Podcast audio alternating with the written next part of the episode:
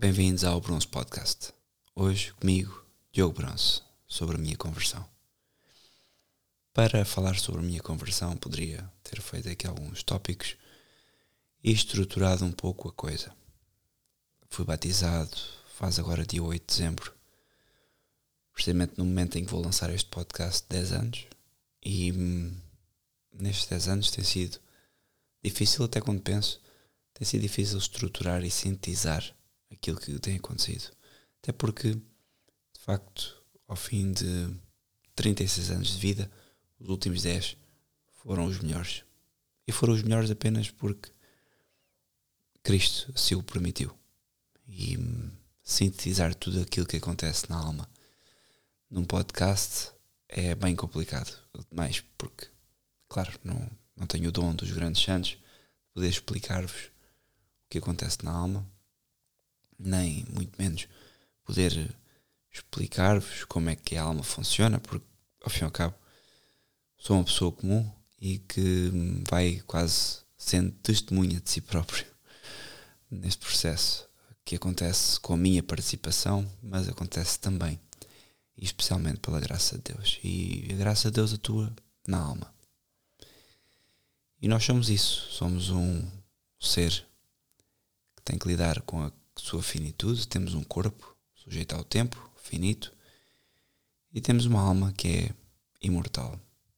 E portanto, explicar-vos o que se passa com uma alma imortal que eu não compreendo especialmente se for a minha, não é? Porque é sempre mais difícil fazer uma introspeção. Somos muito fáceis a, a julgar o outro, mas realmente quando é connosco é sempre um pouco mais difícil e na, aqui na questão da conversão não diria ser diferente. Hoje então vou começar por explicar-vos, convém que sabendo quem eu sou, neste momento quem já ouve podcast há algum tempo sabe perfeitamente que sou casado, tenho três filhos, um, sou trabalhador, uma pessoa que, comum, classe média, básica, faculdades intelectuais medíocres e sofríveis dentro daquilo que, que hoje, claro, aqui a nossa, a nossa educação pública permite e portanto uma pessoa completamente comum. Para quem nunca ouviu o podcast, que vou o podcast, já conhece esta peça. E, e quem me conhece então, a minha família e os meus amigos, conhecem ainda melhor esta peça, as suas virtudes e os seus defeitos. E portanto não vou entrar muito por aqui, não é uma questão de. Não é um momento de deixar falar aquilo que sou agora, é mais. Vamos rebobinar, andar para trás e convém começar pela parte de o que é que eu sou enquanto pessoa, como é que eu cresci, para vocês terem, para perceber a minha conversão, convém ter aqui um ponto de partida que não é precisamente a conversão. Como é que se chega à conversão? Pelo menos no meu caso, como é que eu cheguei à conversão? E, e posso dizer que isto acho que foi um trabalho de uma vida.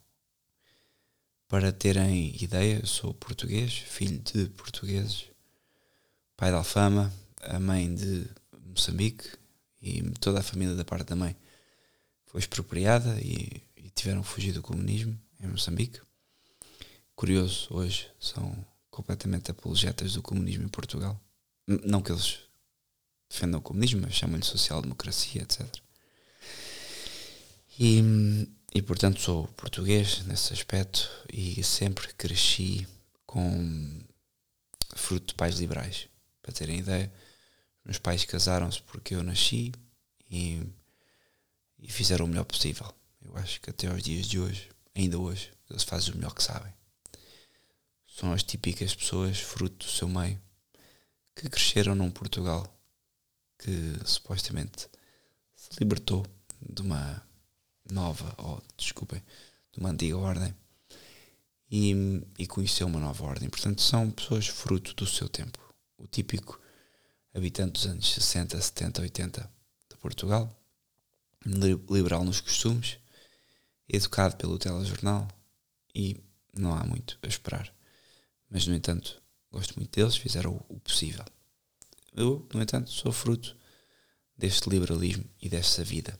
Portanto, para ter ideia, cresci com pouco amor à pátria e dentro daquilo que, que era o meu lar, o lar dos meus pais, classe média, no sítio onde nós morávamos, como já desde pequeno morava fora da cidade, aqui poderíamos ser uma éramos classe média, mas aqui se calhar destacavam-se mais para uma classe de média alta, mas nunca fomos hum, nunca fomos mais do que isso. Apesar de os meus pais, isto é um grande, é uma coisa que eu acho que foi muito fundamental, que é muito fundamental, que foi fundamental para a minha para saber aquilo que eu queria na vida. É que quando penso na minha infância, na minha adolescência, penso sempre, e uma coisa que é comum é os pais entrarem na porta de casa às 8 da noite. E, portanto, escravos do trabalho. O típico wage cuck moderno que vive para o seu ordenado, nem sequer tem o dinamismo nem a vontade de montar o seu negócio próprio. É, é exatamente uma família média dos tempos de hoje. E tudo o resto, todas as conversas, isto aqui dá para perceberem muito bem o que é que, que tipo de conversas é que existia à nossa mesa ou na nossa família.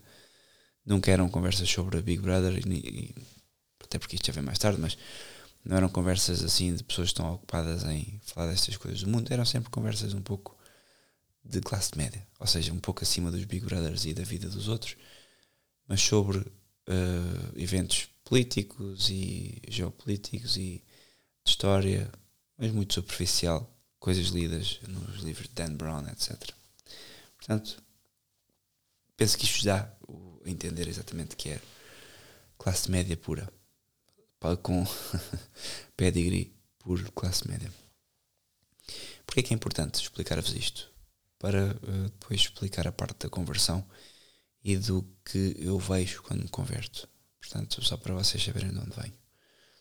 A minha infância e a minha adolescência, a minha vida, se vocês se tiver que falar em três pontos fundamentais uh, geográficos que têm a ver com os cheiros, têm a ver com, com, a, com as memórias, são sem dúvida uh, Benavente, onde eu cresci desde os quatro anos.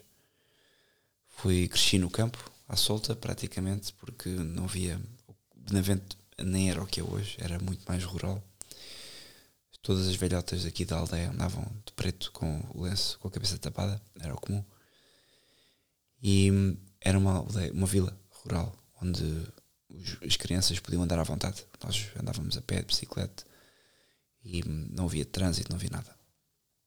Havia uma estrada nacional onde passavam todos os carros e tudo, em todo o resto podíamos andar. Hoje em dia já não é assim, é uma, uma espécie de cidade praticamente entregue uh, aos confortos do, da modernidade.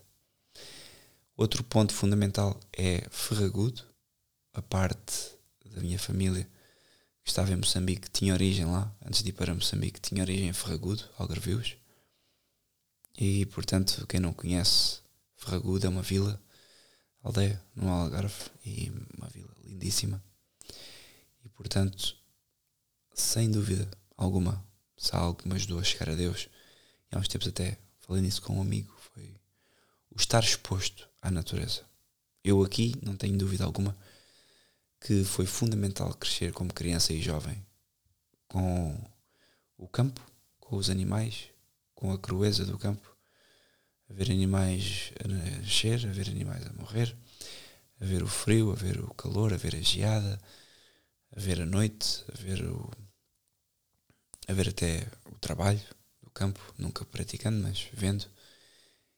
E também em Ferragudo, o mar, o Ponta do Altar, quem conhece, o farol, aqueles caminhos, as falésias, as praias que eram lindíssimas e pouco usadas e agora estão completamente cheias. Mas era uma zona muito, muito bela. E depois, claro, a vida de Ferragudo, que era uma vila onde se andava, uma aldeia, onde se andava a pé, por todo o lado com muita liberdade. Hoje tudo mudou, mas ainda assim estes são os meus pontos de referência. E o terceiro ponto é necessariamente a Portela de Sacavém, que por incrível que pareça, de todos os sítios é o mais feio, sem dúvida, aqueles prédios amarelos, quadrados. Mas é um dos sítios em que eu tenho memórias de infância porque os meus, a minha família da minha mãe, esta mesma que era de Ferragudo, quando vieram de Moçambique expropriados, foram para lá morar E os primeiros anos da minha vida, os cheiros que eu tenho é precisamente dos corações da Portela, do cachimbo, que o meu pai fumava, de comprar à tabacaria da Portela tabaco ou canetas para, para colorir ou o que for. Portanto, aquele centro comercial da Portela. E isto são aquelas memórias de infância. Para quem conhece, quem não conhece, peço desculpa por estar-vos a fazer perder tempo, apenas estou a desenhar aquilo que, aquilo que vem à memória quando penso na vida e acho que se for morrer amanhã, aquelas memórias que me dariam mais prazer em pensar seriam essas, assim, do antigamente, claro. Depois, claro, como os meus pais, fruto do liberalismo moderno, eh, o divórcio é inevitável e por volta dos 12, 13 anos passei a viver só com a mãe e isto é fundamental depois para crescer sem um pai, fundamental no sentido em que também eu cresci sem um pai em casa e isso faz toda a diferença. É um foco importante do, da conversão e também porque esse processo que hoje é banal, na altura não era assim tanto, fez com que eu nunca ligasse muito à escola e fosse uma criança que nunca, os pais nunca me, basicamente me punham a estudar, eu fazia o que queria. Chegava a casa, um, uma pergunta, já fizeste trabalho de casa, já, pronto, ninguém ia ver, ninguém. Foi uma educação completamente. Eu não sei como é que não acabou pior. Poderia ter acabado pior. Para terem mais ou menos ideia do liberalismo, eu com, sempre tive muita liberdade para andar por todo lado aos meus 16 anos já tinha moto e já ia para Faro, para a, para a concentração de motas, sozinho, sem ninguém, com 16 anos. Portanto, eu hoje, se viesse isso, se alguém dissesse, se o meu filho sequer pensasse nisso, lavo logo uma cabeçada. Mas é, é o fruto daquele tempo. E, e portanto, estou só a situar no porquê que esta falta de ordem mais tarde se veio a traduzir numa necessidade de procurar ordem. E, e, no entanto, apesar de crescer neste liberalismo desenfreado e com esta liberdade, sempre tive uma coisa muito curiosa, que é a minha atração pela natureza e pelo trabalho sempre se manifestaram. Nunca fui um miúdo que desde os 10 tem que ir trabalhar porque os pais mandam, ou desde os 14, ou porque se portou mal vai trabalhar no verão. Nunca me aconteceu isso. Eu sempre fui trabalhar no verão porque quis. E aliás, perdi viagens que podia ter ido a Moçambique, pelo menos lembro-me de Moçambique e Egito que não fui precisamente porque queria ficar a trabalhar a minha, a minha, a minha família ia. E, e eu fiquei a trabalhar porque para mim o trabalho sempre foi fundamental. Primeiro para ser alguém e porque eu preferia fazer um, aprender a trabalhar do que estar a passear. E, e segundo, a questão do do trabalho acho que forma imenso o carácter. Não só forma a pessoa que aprende a trabalhar, mas forma o carácter de, do homem. E da mulher, claro, mas do homem especialmente, porque os homens precisam de trabalhar mais cedo hoje em dia. Estamos a formar homens muito tarde e se houve algo e eu de facto fui homem muito tarde, porque lá está, crescer sem um pai, estamos sempre uh, a crescer um pouco, quase como se estivéssemos a correr só com uma perna, que é a mãe. E por mais que a mãe tente o seu melhor, nunca consegue fazer, ter uma, ser uma segunda perna. E mais tarde vim a colmatar isso com outros modos, com outras aprendizagens já convertido no catolicismo. E já vos explico como. Mas então, uh, o trabalho e a questão da natureza. Não só a questão da natureza sempre foi muito, muito, muito presente. Eu lembro-me de andar aqui de bicicleta em Benavente e de ir bicicleta, fazia 30, 40 km com os amigos. E lembro-me de um momento concreto em que, já mais velho, já estava a, a pedalar há algum tempo e chegámos a um sítio onde eu estava, uma espécie de canal aéreo. É um canal, quem conhece a Lesíria sabe que há canais, há uns que são aéreos e outros que são no chão. E aquele era um canal aéreo e por baixo do canal havia uma seara, não sei se chama seara, mas de milho. E era mais ou menos 5, 6 da tarde, verão, 6 da tarde. Havia aquele, o sol já estava inclinado e estava vento. No Ribatejo faz sempre vento à tarde. E eu lembro-me de ficar parado a contemplar aquilo e não conseguir mexer. E, e, e, esta sensação depois isto, disto acontecer, de eu ficar ali e os meus amigos parados lá ao fundo à minha espera, pronto, aquele, aquele flipou.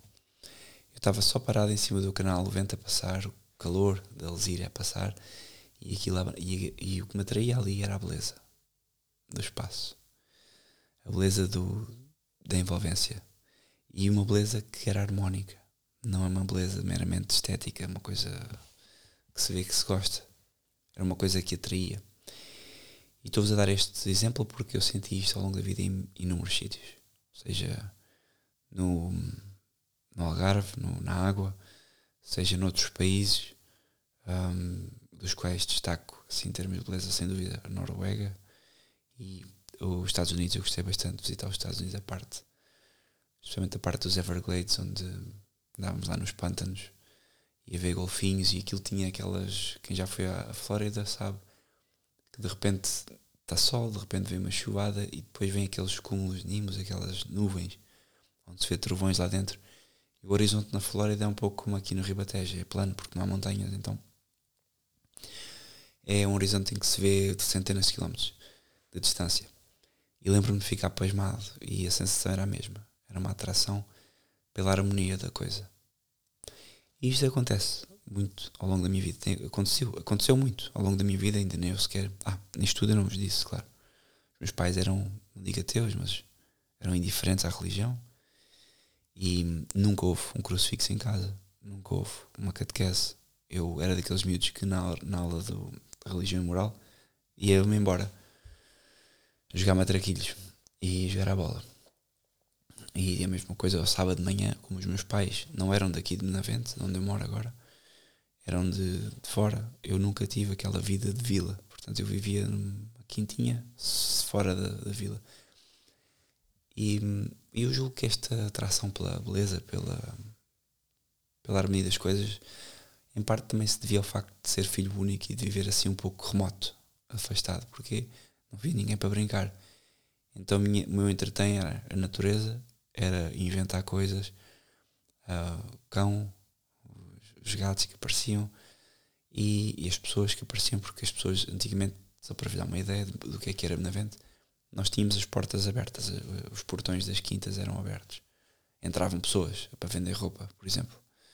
Entravam gigantes para vender roupa, entravam outras pessoas pronto, simplesmente para falar, olha, aquela, aquele cão é são, mordeu umas calças. Coisas assim, que hoje em dia pff, parece que estamos a falar com outra espécie humana. Já não existe. Isto neste momento as pessoas estão, estão mudadas. De facto, a tecnologia roubou a alegria e a naturalidade das pessoas. E, e pronto, isto dá-vos um pouco o desenho do que é que eu do que é que eu vi ao longo da minha vida e do, das coisas com que me deparava e que me tiravam de facto o, o, a respiração. Era esta contemplação da harmonia. E há uma coisa muito importante também, que é nos momentos mais solidão, nos momentos mais, ou assim, como é explicar? Lembro particularmente da questão do divórcio dos meus pais, mas mais tarde até de outras coisas que aconteciam que eu não sei, não, é, não são eventos especiais, até acho que não são eventos sequer. Eu sempre me senti amado. E isto é uma coisa esquisita de dizer. Mas eu sempre senti amado. Uh, e não é um amor dos pais, é um amor de quem, não diria de quem é observado, porque isso também seria esquisito, mas sempre me senti amado, nunca senti que, que estava sozinho. É, é engraçado que eu, muitas vezes, a minha mãe dizia-me, e atenção, não se falava de Deus em casa, e até dizia-me: cuidado, não vais uh, de bicicleta, não sei para onde. Eu tinha mania às vezes de tomar banho ao rio, que era perigosíssimo aqui o rio. Não é nada, não é bom para tomar banho. Não é um daqueles. Não há piscina fluvial, é rio castanho. A pessoa salta, não sabe onde é que está a saltar. E, e uma das coisas que eu dizia era: não, não, não nunca estou sozinho. E este nunca estou sozinho, mais tarde, claro, agora batizado, eu, eu percebo o que é, mas engraçado como eu dizia isto. Talvez por alguma coisa que tivesse visto, não faço ideia, mas eu nunca, nunca tinha falado de Deus, nem, nem havia este conce conceito. No entanto, isso tranquilizava a minha mãe. Ela, de alguma forma, para terem ideia do, pessoa que é daquelas pessoas portuguesas típicas. Quando eu nasci, eu nasci por maturo, levou-me a Fátima. Ponto. Acabou aí a vida religiosa da minha mãe. E meu pai, então, essa ainda, ainda estou por, por encontrar. Continuo a rezar. E se vocês, quem está a ouvir isto, se puder agora parar e rezar uma Ave Maria pelos meus pais, seria bom porque eles merecem que nós rezemos por eles. Senão, tem alma condenada ao inferno, que é o mais provável. E posto isto, dá para já estruturar a minha, de onde é que eu venho. Então, o que é que começa a acontecer quando eu me torno adolescente e, e começo a ganhar a minha independência? Eu, nessa altura, já fazia o. Estou a acabar o secundário, já trabalhava, trabalhava em mil coisas, eu todos os verões, eu fiz tudo. Eu sou daquelas pessoas que. Um, até já vos vou contar um episódio, mas eu trabalhava no verão a fazer. a entregar pizzas, como trabalhava passado um mês tive uns trabalhos ótimos numa, numa pedreira, a lubrificar os, os, os tratores e Bigfoots, que são carros enormes. É muito giro.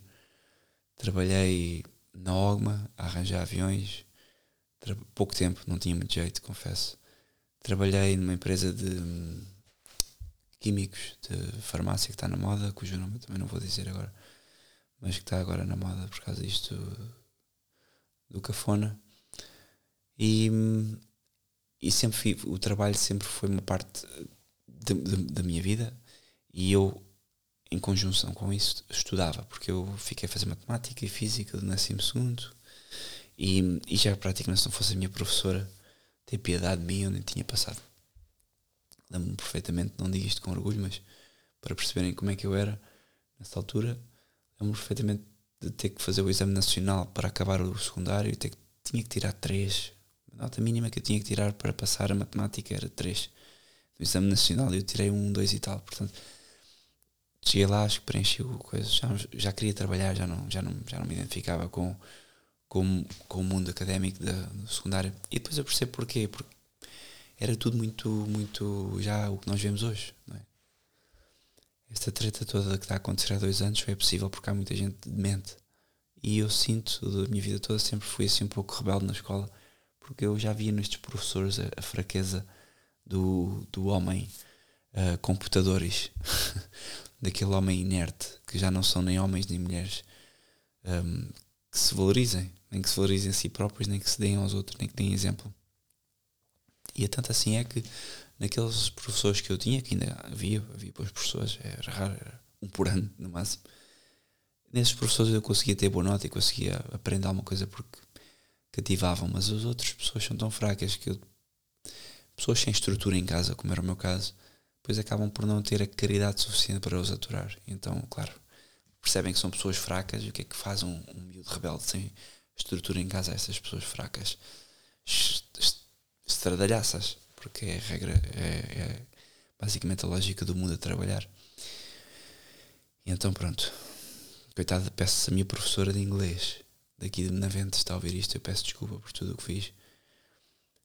Eu, eu nunca mais voltei a ler em inglês com sotaque russo. Sistematicamente, eu sei que fazia isso nas suas aulas sistematicamente, mas era só para provocar. Peço desculpa. Agora, um, no fim do décimo segundo já estava a trabalhar e quando começou a acontecer uma coisa que, que isto é, é importante vocês compreenderem porque começa a acontecer uma coisa que é sistemática e que eu não conseguia soltar que eu pensava que era uma coisa dos miúdos, que era, que era um brinquedo. E amanhã tenho o um brinquedo, uma bola de futebol, e depois deixa de ser importante e quero outra coisa. E eu comecei a acontecer isso. Eu comecei a trabalhar e comecei a ter as minhas coisas. Comprei um carro, comprei uma moto, comprava a minha roupa, namorava, saía à noite com os meus amigos, era o que nós fazíamos basicamente. Ia de férias, viajava e um buraco interior, não sei se era no coração, mas havia um buraco que não se tapava. E eu pensava que era porque a moto não era boa o suficiente, então eu comprava uma moto melhor. E eu pensava que era porque a roupa não era suficientemente uh, boa e comprava outra mais roupa e fazia mais desporto e fazia tudo mais, mais, mais. E o buraco continuava por encher. E por incrível que pareça, esse buraco só ficava cheio quando eu parava e no silêncio contemplava as coisas simples. E quando eu digo as coisas simples, eu fui extremamente aqui em casa, por incrível aqui não, agora já estou na minha casa, mas enquanto crescia, lembro-me perfeitamente de dizer isto aos pais. Que o meu objetivo era ter uma vida simples, porque via a vida deles que não era nada simples, trabalhar até às 8 da noite. E esta é outra noção que eu também vos queria lembrar, que eu não me lembrei antes. Desculpem, às vezes é difícil estruturar isto tudo assim numa linha reta. Parece que são múltiplas camadas.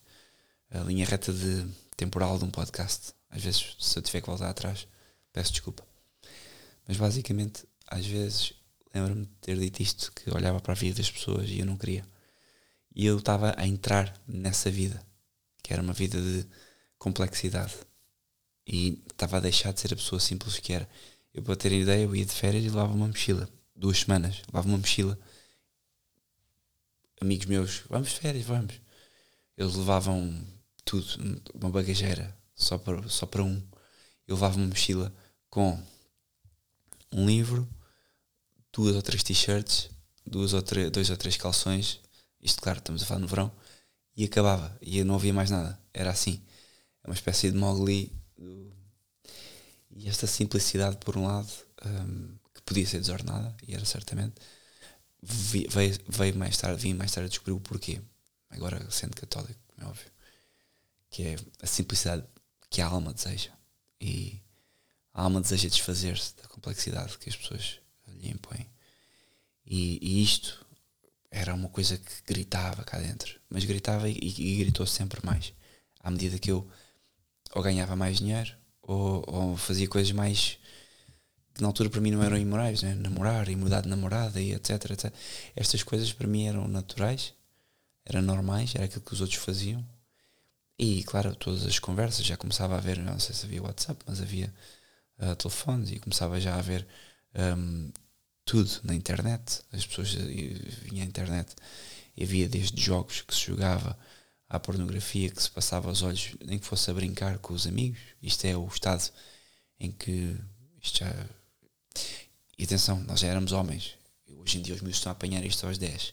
Nós apanhávamos isto aos 20, 18, 20. Nem quer saber como é que estes meus crescem, é horrível mas a pornografia aparecia como mais tarde talvez já não digo como vício mas, mas como uma coisa que, que se quer deixar de ver e mas que parece que há uma tentação de ver nem que seja só porque os amigos estão, estão a mandar mensagens e a mostrar isto e mostrar aquilo mas tudo isto começava a entrar e eu notava que eu não tinha uma noção de, limpeza da alma, não tinha uma noção de pecado mas eu não gostava disto. E ao mesmo tempo eu não gostava, mesmo os namoros, que eu não gostava da perspectiva. Havia algo de não natural na maneira como as mulheres interagiam e na maneira como as mulheres, naquilo que eu via as mulheres quererem fazer como ideal de vida.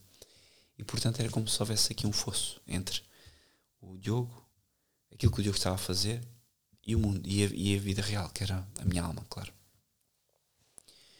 Então isto foi-se agravando e foi-se agravando e foi-se consumando. Quando eu começava a falar já com pessoas mais velhas, eu já tinha 22, 23, começava a falar com pessoas com 30, 40, que tinham os seus trabalhos, tinham filhos, estavam exatamente como eu. E, e pior, porque já com filhos e, e, e mulheres, traíam as mulheres com coisas passageiras falavam, passavam o todo a falar de imoralidades ou de coisas completamente esdrúxulas e que eu falava também, certamente, sem saber que era imoralidade, simplesmente, mas o nível era baixíssimo. Porquê? Porque lá está, eu comecei a trabalhar um, e, como já vos disse, sendo classe média, um, naturalíssima, educado pelo, pelo, pela televisão em grande parte pelos mídias, todas as grandes questões passavam lá. Então era uma espécie de consumo ad nauseam. E este consumo ad nauseam encontrou em mim, e aqui certamente foi a Deus, o desconforto. Eu comecei a ver que, alto, eu quero colmatar, algo em mim que eu não consigo encontrar aqui no mundo com, com estas coisas. Eu não sabia, no mundo, eu nem separava este termo, o mundo, eu nem separava o mundo da, do, do que é espiritual. E o que acontece foi que começo a ler muita coisa sobre. Começo a ler. Bom, começo a ler tudo sobre tudo, ao fim e ao cabo. Começo a deixar a parte mais material e mecânica das coisas e, e começo a ler sobre espiritualidade. E claro, aqui entra logo o New Age, que eu nem identificava como New Age, mas entram as religiões que estavam na moda nessa altura, certamente. Lembro-me de ter comprado aquele livro, livro dos vivos e dos mortos, do, do Tibete, ter comprado a Vedanta e outras coisas assim. E outras, outros, outros escritores indianos e também e li um pouco tudo. E isso hum, estava-me a fazer mal, em certa medida, e agora por acaso é curioso que estou a pensar nisso, porque aquilo permite falar. So, eles, em todos esses livros, fala-se sobre o universo, fala sobre as pessoas, sobre a humanidade, mas ao mesmo tempo que se fala sobre isso, não se consegue esquematizar nada. Eu lembro perfeitamente a minha dificuldade era essa. Eu queria depois traduzir aquilo que lia num esquema de, ok, quero ordenar o que é que é do espírito, o que é que é das pessoas, e não conseguir. E percebi, eu sou uma nulidade nisto e comecei a me interessar sobre os campos mais uh, filosóficos, por assim dizer. E começava a comprar aqueles livros de Seneca, livros de filosofia que é na FNAC, pronto. Pronto, e lento. E isto chegou a uma altura que era uma confusão, ou seja, eu não tinha nada estruturado, queria falar das coisas, mas não sabia. E atenção que a internet não era o que é hoje. Hoje em dia vocês escrevem no YouTube curso sobre espiritualidade, não sei do quê, e aparece 20 mil horas. E no início do YouTube não vi nada disso. E, e não vi esta estrutura. Eu lembro perfeitamente do YouTube, nós escrevíamos o nome de uma música e não aparecia nada. Portanto, era, era, hoje em dia está tudo lá. E quem diz YouTube diz internet. Era tudo mais difícil de achar. E eu pá, tenho que estudar. E, e já estava a trabalhar. Eu, entre os meus 18 ou 20, e os 24 não estudei, estive só sempre a trabalhar. E, e fui e disse: Olha, malta, em casa fui ver uns cursos e os cursos que me interessavam mais acabaram por ser eh, filosofia. Havia lá um curso qualquer, assim, de. Era aqueles cursos da, da clássica, de letras. Tinha alguns nomes, assim, mais complicados, mas uh, era esse, filosofia, e o último teologia em, na Católica. E teologia interessou-me mais porque teologia falava exatamente das mesmas coisas dos outros, tinha filosofia, tinha tudo, mas ensinava-me a ler latim e grego, pelo menos no currículo. Em letras também se pode depois ter algumas, ter algumas cadeiras. E o ler nas línguas originais atraía-me, porque é, e depois então da conversão e de estudar essas coisas, eu hoje mais do que nunca percebo que sem dúvida ler latim, estudar latim e o grego é fundamental para perceber do que é que estamos a falar quando falamos dos, dos termos hoje. Muitas das discussões até que tenho hoje com católicos que acabaram de chegar à à tradição ao catolicismo é que eles usam termos que acham que são termos que Jesus Cristo usou ou que São Paulo usou e que são termos criados há meia dúzia de anos. E, e é preciso perceber que eles, quando diziam as coisas no tempo deles, no passado, davam-lhe um sentido específico. E eu lembro-me de ficar maravilhado nas aulas de latim e apesar de serem difíceis, e nas aulas até de filosofia, nas primeiras aulas de filosofia que tive na Católica. E isto, um, é, ter estas, estas aulas era fundamental para compreender como é que a língua evolui e como a língua evolui, evolui também o, pensa, o pensar. E claro, isso arrasta tudo o resto, não é? A forma como os autores escrevem ou não escrevem, até. Isso é uma parte fundamental que hoje já é tácito que para ser alguém tem que se escrever o que se diz e antigamente era ao contrário, quem escreve o que diz é tolinho. E portanto era muito engraçado ver estas dinâmicas novas.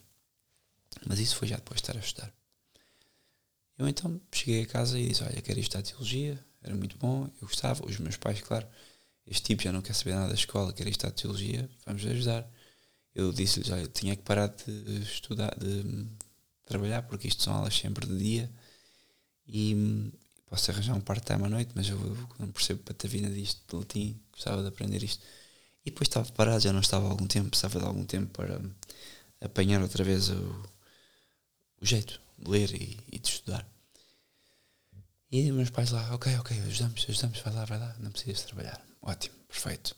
Vendi na altura a moto, aliás, ainda fui para a faculdade com a moto, mas vendi para ter eh, mais dinheiro para o curso e, e fui. E fui para Lisboa, para, para a Católica, estudar Teologia. E é curioso porque eu nunca. Nem, e, foi assim que eu fui para a Teologia. Eu não fui para a Teologia à procura de uma conversão. Eu não fui para a Teologia para procurar mais sobre Jesus Cristo. Eu ia para a Teologia para estudar religião. Ponto. Jesus Cristo aparece depois. E primeiro aparece Jesus Cristo, o homem, e depois aparece Jesus Cristo, como ele é. E curioso que hum, quando eu estava a fazer o exame de admissão à Católica, uh, porque já estava há 20 e tal anos, já nem queria fazer os exames nacionais, entre aqueles maiores 23 que, que hoje em dia qualquer pessoa consegue estudar praticamente. Então eu não queria ter muito trabalho, entrei através desse protocolo. E no exame de admissão falei com uma professora que depois vinha a ser minha professora de hebraico, que, sou sincero, não, nunca foi de minhas professoras prediletas, ela só ver isto que me perdoa, mas é verdade, eu também nunca fui dos alunos dela favoritos, que ela por acaso tinha assim umas, uns, uns alunos de quem ela gostava do coração. É uma professora muito curiosa. E, e ela, no exame de admissão, ela disse uma coisa: havia uma entrevista e eles perceberam que eu não pescava patavina. E claro, isso para, um, para os modernistas é, é o sonho. Eu nem sei como é que não me puseram a fazer um, um concílio e a falar diretamente com o Papa para, achar, para dizer para eu dizer o que é que achava, que era a igreja, porque hoje é o que está na moda, não é? Os, os sinos. Vamos perguntar o que, é que, o que é que estes acham. E eu posso dizer que nessa altura teria feito um belo espetáculo. E, e ela disse mas ela ainda assim disse uma coisa fundamental, que ainda hoje me recordo dela a dizer-me isto, que foi que porque uma das perguntas foi o que é que vem aqui fazer? Eu venho aqui efetivamente procurar Deus, porque nessa altura já estava explícito na minha cabeça que o que eu procurava era transcendente, ou seja, já tinha lido o suficiente para perceber que o que eu procurava não era coisas da terra, eu não ia para ali para descobrir o tesouro, ser o Indiana Jones e descobrir um tesouro. Eu ia para ali para aprender, para perceber Deus e estruturar aquilo que tinha lido antes. Havia um inconveniente, tinha que estudar isso de forma católica, tanto que eu quando fui para lá as pessoas perguntavam, os meus amigos, vai estudar teologia? Eu, sim, sim. Pronto, é teologia católica, mas há de ser útil. Era quase uma ferramenta. Ou seja, eu ia para ali para, para usar a teologia católica como uma ferramenta na minha ideia, era uma forma de chegar à espiritualidade. E lá fui eu. E ela disse que, quando eu lhe disse que ia procurar Deus, ela disse uma coisa fundamental que é muito assim: a conversão das pessoas tem muito a ver com isto, que é deixe-se encontrar por Deus. E isto é fundamental. Hoje, passado 10 anos, dou valor a isto mais do que nunca. Porque isto nunca me saiu da cabeça e, e é, é uma profunda verdade. Que é, a conversão pressupõe o nosso sentimento. Mas nós só colocamos areia na engrenagem ou ruído no som quando, para além do nosso sentimento, metemos a nossa vontade em querer fazer as coisas. Da minha experiência de 10 anos, que como já vos disse é muito difícil sintetizar o que é que aconteceu neste tempo todo, uma coisa que eu noto é que é Deus que trabalha e, e é preciso não esquecer que trabalha uma coisa que é a alma, e a alma é imortal. E a alma não obedece à nossa concepção de tempo. É Deus que dá as graças. E claro, há santos que se convertem assim. Há santos que passam de um converter-se hoje, passado 5 anos são doutores da igreja. É Deus que trabalha. Não foi a pessoa que disse assim, converti-me, agora vou estudar imenso para ser doutor da igreja. A pessoa que faz isto mais provável é que não vai ser doutor da igreja. Porque de facto é Deus que trabalha. E isto foi fundamental. Ela, eu, ok, ouvi aquilo. Na altura não fez muito eco. Mas, mas ficou cá gravado. E comecei as aulas. Bem, vocês, quem está aí, vocês imaginem a comédia. Eu chego, uh, eu não fazia ideia que em Portugal a maior parte dos alunos de teologia eram miúdos do seminário. Eu nem sabia o que, é que era isso. Seminário, para mim, o seminário era uma, é uma aula sobre uma coisa. É aquelas coisas que faz, vai ver um seminário sobre agricultura na floresta. Pronto, vamos ao seminário. Que seminário? Nós, nós estamos no seminário. Eu, que é isso? Uh, então, primeiro dia, católica, 8 da manhã, era, as, as aulas começavam cedíssimo. Na católica, 8 ou 9, já não me lembro. E lá estávamos. E começo, começo vou ao bar, para a mota, capacete, vou até ao bar da, da faculdade, comer qualquer coisa, antecipá-la. E nem conhecia a Católica, né? Quem entra na Católica, do lado esquerdo tem a biblioteca, do lado direito os cromes de gestão, à frente, teologia e direito. E eu andei ali, não é que é teologia, aliás, já sabia onde é que era o edifício, mas onde é que é a minha sala. Depois percebi que o edifício era todo aquele que nós não íamos sair dali nos próximos 5 anos. O, o, fui ter ao bar e estavam lá uns miúdos com ar de betinho, assim, aquele ar de malta que estuda teologia. Uh, homens com testosterona em baixo, reduzido ao mínimo, natural, aceitável, e mulheres com a testosterona ao mesmo nível dos homens. E estavam lá num grupinho, que eram alguns leigos, uns já tinham saído do seminário, outros estavam, não percebi nada daquele grupo, mas também não quero saber. Cheguei lá, eles viram, eu estava a comer qualquer coisa, e eu já não sei se fui eu que meti conversa, se foram eles que metiam conversa comigo. Um, e eles perguntaram: Ah, que bom, vais, mais um, vais para o primeiro ano. Até tu és de que diocese? E eu: Diocese, o que é isso? vejam, vocês têm a ver que eu não era batizado, eu não fazia ideia o que é nada. Eu tive que aprender tudo do zero. Eu não fazia ideia o que é que era uma diocese. Portanto, eu não vou dar mais exemplos do que é que eu não sabia, mas não sabia nada. E a sorte é que os primeiros anos são, são filosofia, então foi bom. Comecei a conhecer os miúdos uh, que estudavam comigo, que eram um pouco mais novos do que eu, e, e eram e, isso fez-me alguma moça. Ou seja, eu estava a estudar religião e para mim este conceito de abandonar uma vida na, no mundo para ir estudar religião, para ser sacerdote, isso criava-me algum impacto, porque quem, porque é que estes miúdos fazem isso? E alguns, com, alguns, claro, ser sacerdote era o melhor que eles poderiam vir a ser no mundo, outros um, esquivaram-se uma carreira de sucesso em gestão e noutras coisas porque simplesmente sentiam que tinham vocação. E isso, para mim, fazia-me pensar: epá, isto há algo diferente aqui que não se explica meramente com o conhecimento das religiões. E isso foi fazendo moça, ou seja, ao longo do tempo, moça no bom sentido, claro.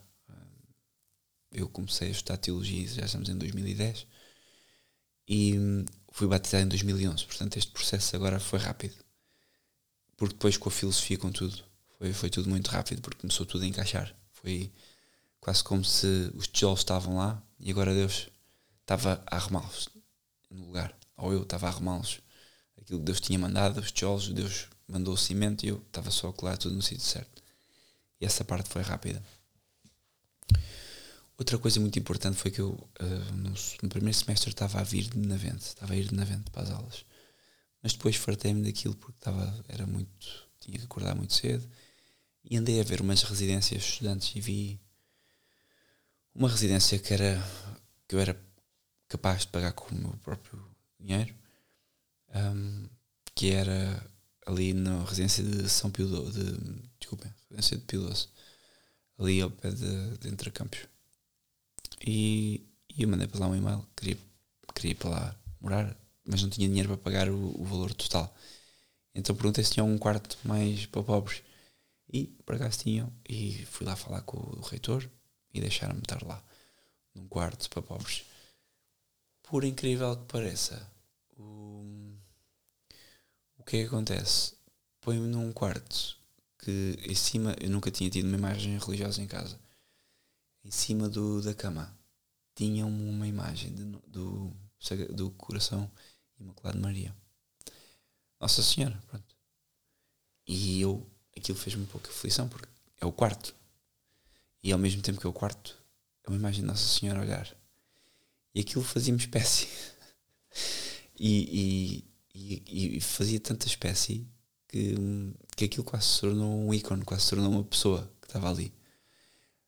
Claro, no, no, no, sentido em que não, era, não contemplava como uma pessoa, mas aquela presença fazia confusão e passado uns tempos deixou de fazer.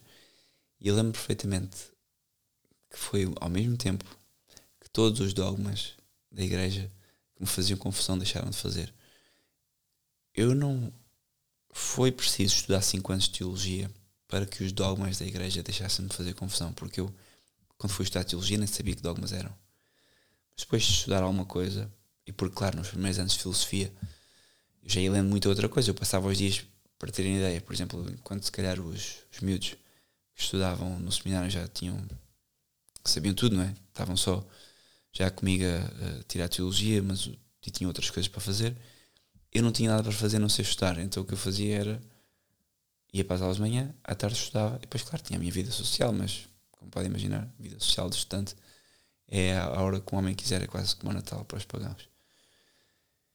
Então eu lia, uh, de manhã ia para as aulas, à tarde estudava latim e depois mais à tarde estudava outras coisas da igreja e, e, e foi por aí. E estas coisas da igreja que eu estudava e que lia, de repente os dogmas deixaram de fazer confusão. E isto não há nenhuma, não foi através de nenhum esforço lógico, não foi através de nenhum estudo sobre biologia aplicada ao parto que eu deixei, que eu passei a acreditar que Nossa Senhora fosse, era sempre virgem. Não foi assim, foi simplesmente houve uma altura em que eu lia Nossa Senhora sempre virgem e aceitava aquilo como uma verdade, tal como dizerem uh, à tua frente está o teu pai ou a tua mãe, coisas que eu consigo agarrar. São coisas, tornaram-se verdades concretas que eu de olhar e de ouvir e de falar acredito plenamente. E portanto, comecei a entrar no pântano da graça. Pântano porquê? Porque para quem vem de uma vida habituada a tudo controlar, habituado a tudo controlar, habituado a ser dono de mim, habituado a dirigir os pensamentos e dirigir o estudo para alcançar um objetivo, eu agora estava assim confrontado com toma, está aqui a, a, a batata quente, agora amanha-te. E claro, esta batata quente foi sendo aprofundada porque eu se há algo no meio disto tudo, alguma virtude da minha parte é eu nunca me fechei, porque o que eu via, ao mesmo tempo que eu ia estudando e que eu ia vendo isto, o que eu via nos católicos, e isto também é uma parte fundamental, era mais do que o que eu tinha. Porquê? Porque eram pessoas hum, com um propósito, todos eles, desde aqueles que hoje estão no modernismo e que eu conhecia estudar comigo na faculdade, até aos outros que nem sequer estavam na teologia, estavam noutros cursos, direito, gestão, havia miúdos, que havia mais novos do que eu, que falavam de Jesus e de Cristo de uma forma poderosa, de uma forma que, que, que me tocava, no sentido em que, caramba, estes miúdos que depois sequer estavam a fazer palhaçadas e a dizer baboseiras de outras coisas, estavam a falar de uma experiência de vida que os mudava, e que os fazia lutar contra o pecado, que era outra coisa que eu não tinha. E isto é fundamental. O lutar contra o pecado. A tensão que é. Imaginem 20 e tal anos, 24 precisamente. 24, sim. 24. 24 anos da vossa vida em que um, a pessoa. 26, 24, 25. Não, desculpa, 25 anos, é isso uh, eh, 25 anos da vossa vida em que vocês não olham para o para o que fazem como se fosse mal ou bom, simplesmente uh, fazem e pronto, é, depende do mal ou bem, depende o mal ou bem depende do vosso ponto de vista. E a partir daquele momento havia coisas que eram pecado e que faziam mal à minha alma. E eu não sentia que fizesse mal à minha alma. Percebem esta diferença que é o que o mundo faz? Eu não sinto que isso faça mal à minha alma. E este é o primeiro ponto. Obviamente, agora eu batizado digo, claro, uma pessoa não sente porque a alma está doente e a alma está danificada. E por mais que tu tires agora do seu estado de letargia e de doença, é como um braço que gangrenou e que depois ficou curado. Certamente esse braço, durante meses, mesmo curado, não vai ter as suas funções completas. Não vai ter a sensação de braço funcional. E acontecia o mesmo com a alma. Então, estava a ser confrontado com uma realidade, que era a realidade da graça, a realidade do conhecimento e a realidade do pecado a entrar na minha vida. Tudo assim, uma, uma bola de neve. E esta bola de neve era difícil de destrinçar. E hum, lembro-me na altura, estava, havia um capelão, o Padre Hugo Santoro, e pedia, uh, olha, que, que, como é que é isto? Porque os professores da Católica são professores que, à distância, se vê que alguns eram bons na sua área, outros nem por isso, mas à distância notavam-se que eram modernistas, tinham pouco amor à espiritualidade. E eu, como meto nas coisas a sério, quando meti a estudar teologia, automaticamente, passados uns tempos, eu identificava logo quem é que tinha para me entregar algo espiritual ou só meramente académico. Porque se via, os professores que levavam vida espiritual mais séria e os outros que não. Independentemente, eu não sei o grau de avanço espiritual, o que eu sei é que se notava quando as pessoas tinham amor a Cristo e quando não tinham amor a Cristo. E isto notava-se até para uma pessoa que tinha acabado de aterrar de paraquedas na Católica. O impressionante disto é que o acompanhamento depois do, do Padre Hugo Santoro, o que acabou por fazer é que eu comecei a aprender muitas coisas e aprender na marra. A aprender porque ele me dava coisas boas para ler. Ele foi um homem, e aliás era, durante, enquanto foi capelão, um homem muito paciente, um homem muito próximo dos alunos e sem dúvida que encaminhou muitos miúdos para, para o céu, outros não sei, mas a verdade é que foi muito, uma pessoa muito importante nessa fase. Foi quase uma, uma stepping stone em que, em que pude, ok, aqui está uma pessoa que me compreende e que me pode ajudar na parte espiritual enquanto eu estudo o resto. Depois, o, o para quem conhece do outro lado da, da estrada da Católica a Montes Claros, que é uma residência do Opus Dei, e eu fui para lá também ter aqueles. Eles faziam toda a questão de chamar as pessoas, eles têm uma.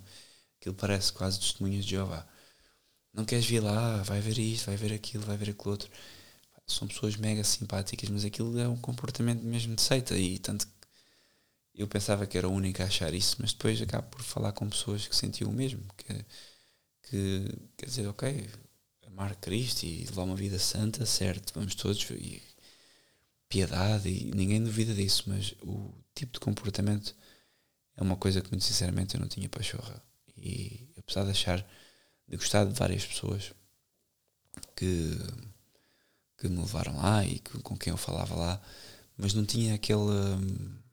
Nunca fui muito seitas, então aquilo era comportamento de seita, e é, aquilo ao fim e ao cabo é um é uma ordem, o Dei é uma ordem judaizante, todos sabem, pós-Concílio Vaticano II, e, e que pró-liberdade religiosa, pró-Vaticano II, portanto, por incrível que pareça, era muito mal visto na Católica, quem fosse para os professores da Católica, porque para eles o Dei é conservador, portanto vocês vejam o, o Estado da Universidade Católica, o Opus que é liberal até à quinta casa, judaizante, religiosa, a favor de todos os erros do Vaticano II, excepto das missas mal rezadas. Eles rezam bem a missa nova, que é este o discurso deles.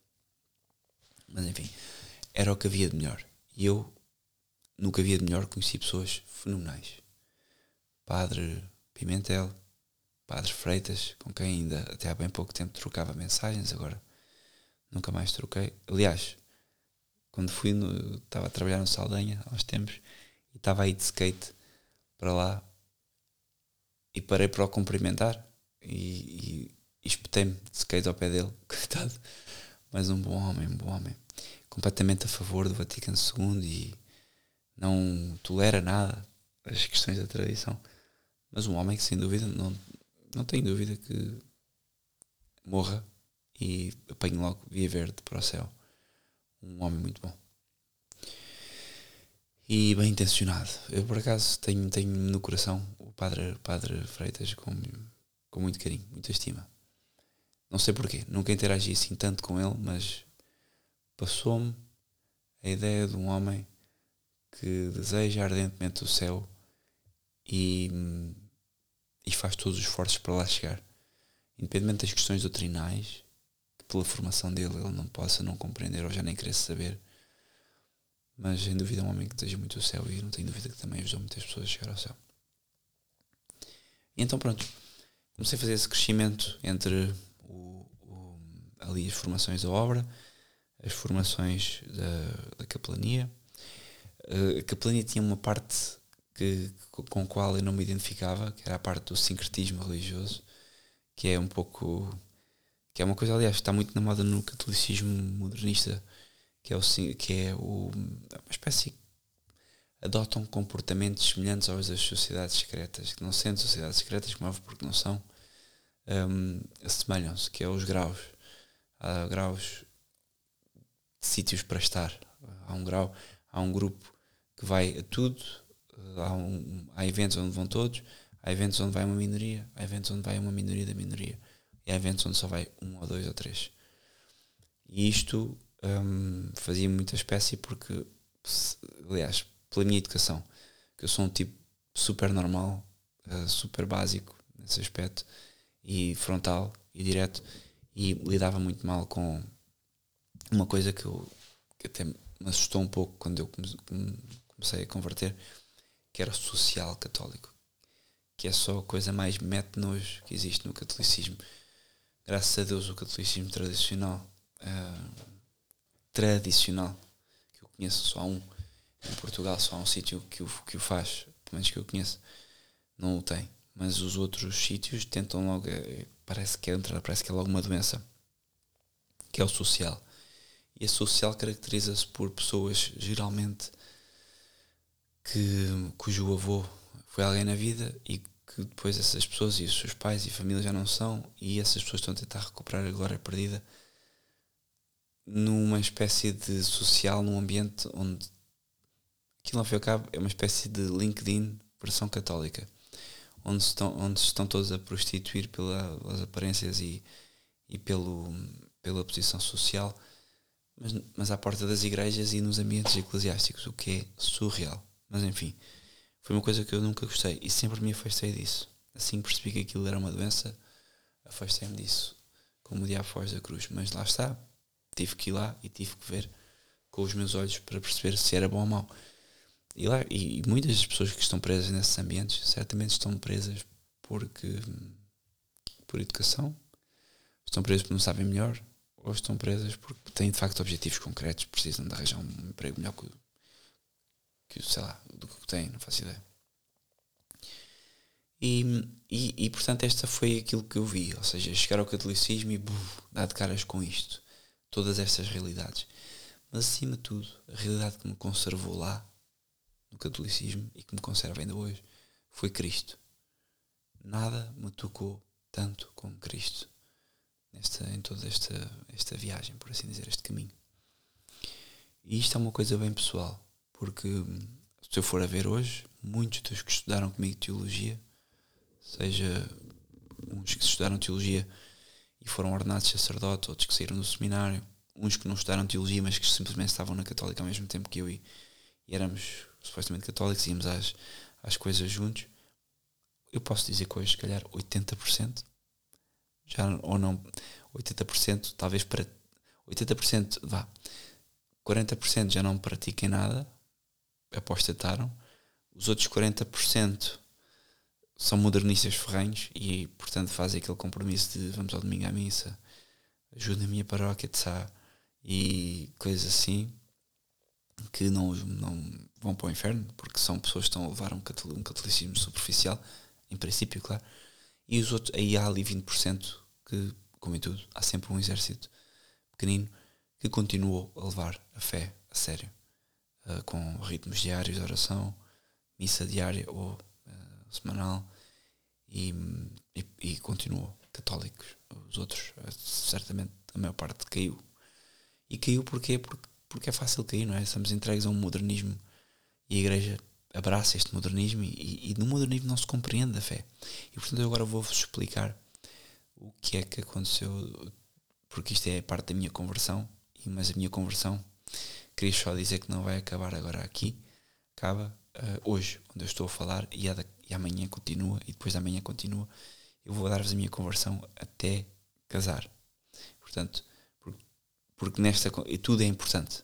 é como se não fosse uma coisa, não, não se eu vos conto uma parte, tenho logo contar a outra, tenho logo contar a outra, porque não dá para falar sobre a conversão se não falarmos de um processo que é contínuo no tempo e que não acaba. Acaba quando morremos.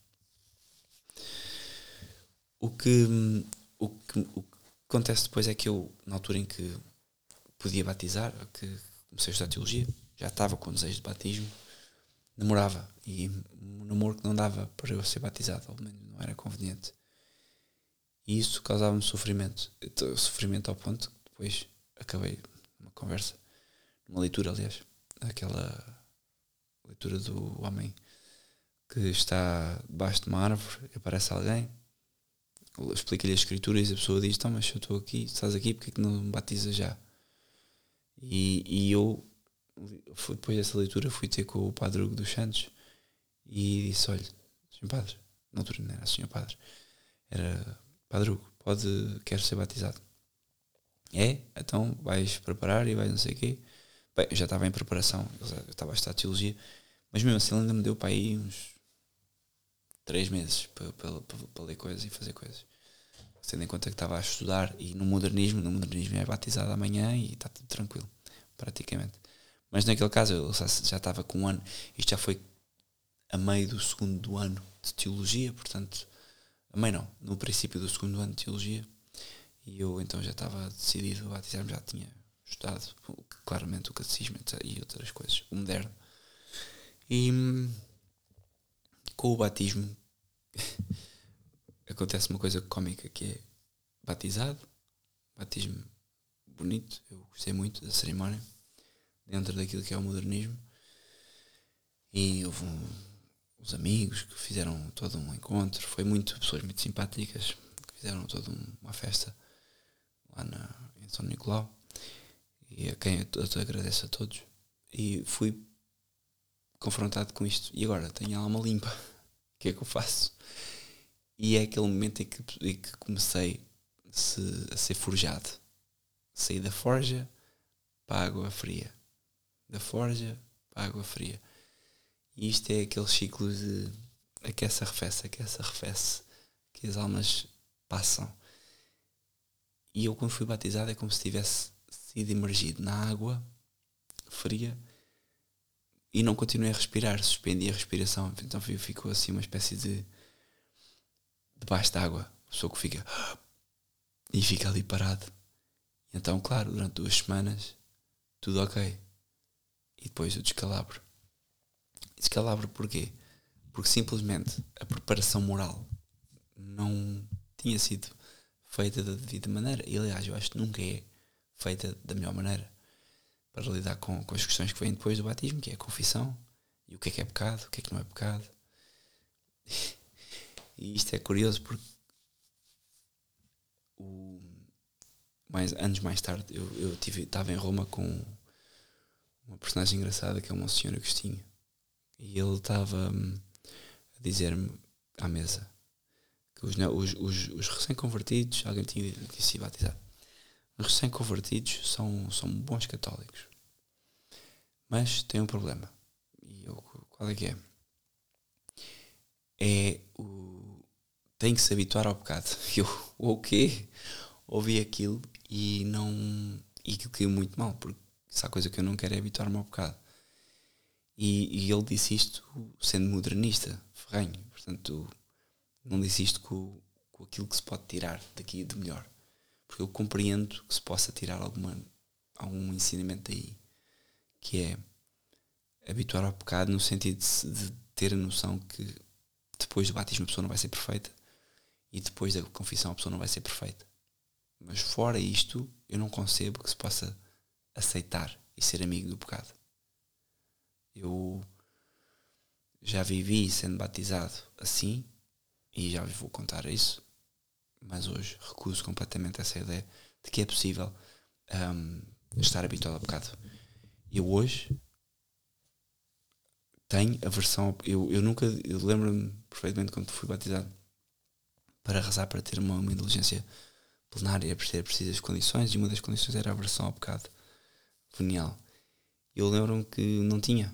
Eu, havia coisas que eu fazia e que eu tinha em mente que eram que, que eu sabia que não os podia fazer, mas eu não tinha horror ao, pecado. E eu hoje tenho horror ao pecado. E aliás, custa mais pecar hoje do que custava na altura, claramente. Mas custa mais, aliás, coisas que nem sequer são pecado e que são mais parvoíce, especialmente as questões dos, dos defeitos de carácter, coisas que se manifestam, por exemplo, no casamento, como falar de forma demasiado brusca quando não é suposto.